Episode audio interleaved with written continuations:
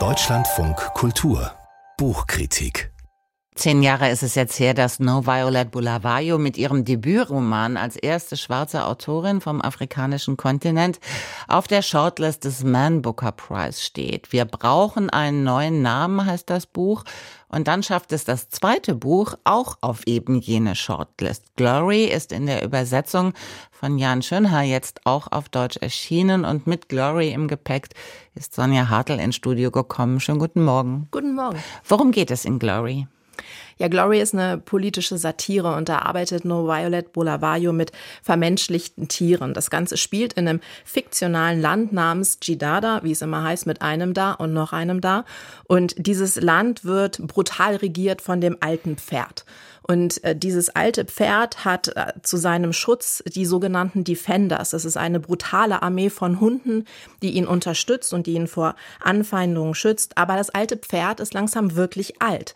Und es sieht so aus, als würde seine Frau, die Eselin Marvelous, die Herrschaft übernehmen wollen. Und das wollen nun wiederum die anderen alten Pferde von der Jidada Party, also die Partei, die an der Macht ist, nicht und sie verbünden sich mit den Defenders und es kommt zu einem unblutigen Sturz des alten Pferdes. Und nun hofft die Bevölkerung, das Land hat bessere Zeiten vor sich. Es ist ein armes Land. Es gibt Hunger, Korruption, Mangel.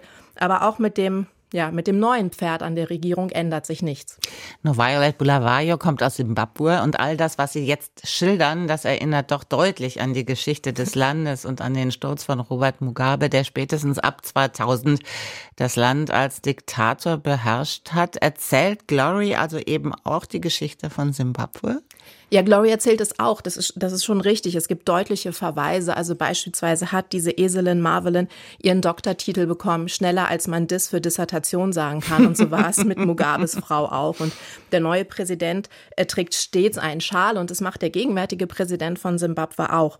Aber ähm, Bulawayo macht noch viel mehr in diesem Buch. Sie zeigt, dass diese Mechanismen von Unterdrückung, von Hass unter Ethnien, von Korruption und Propaganda überall auf der Welt gleich sind. Und da wird dieses Spezifische der Satire sehr universell. Und im zweiten Drittel des Romans kommt dann eine weitere Hauptfigur und das ist die Ziege Destiny. Sie war jetzt zehn Jahre im Ausland, ist selbst so 30 Jahre alt und dadurch ändert sich der Tonfall, denn Destiny und ihre Mutter stellen sich den Traumata, die sie in ihrer Heimat erlitten haben. Sie gehören beide zu den äh, Debele und haben da einfach schreckliche Dinge erlebt.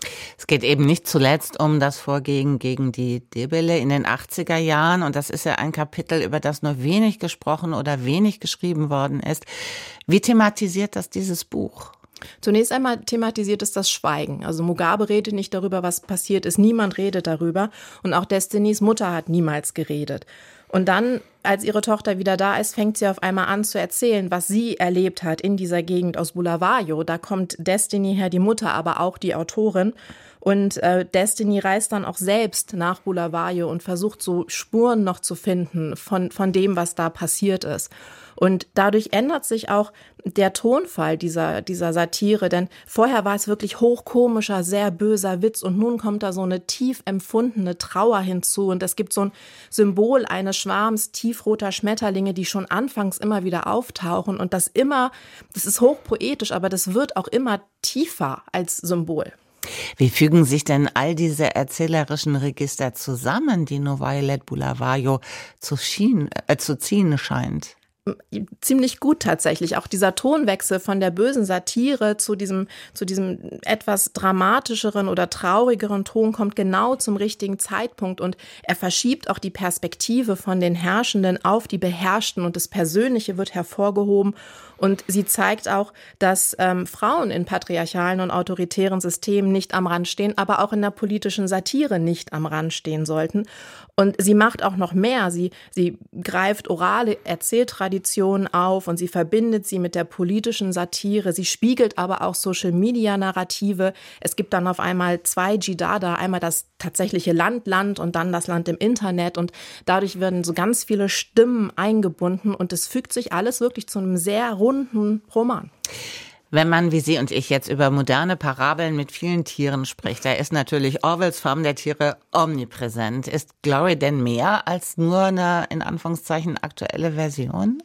Es ist sehr inspiriert vom, von Farm der Tiere. Die Verbindung ist klar. Das Buch thematisiert es auch. Und ganz am Anfang steht aber auch, das ist hier mehr als Farm der Tiere.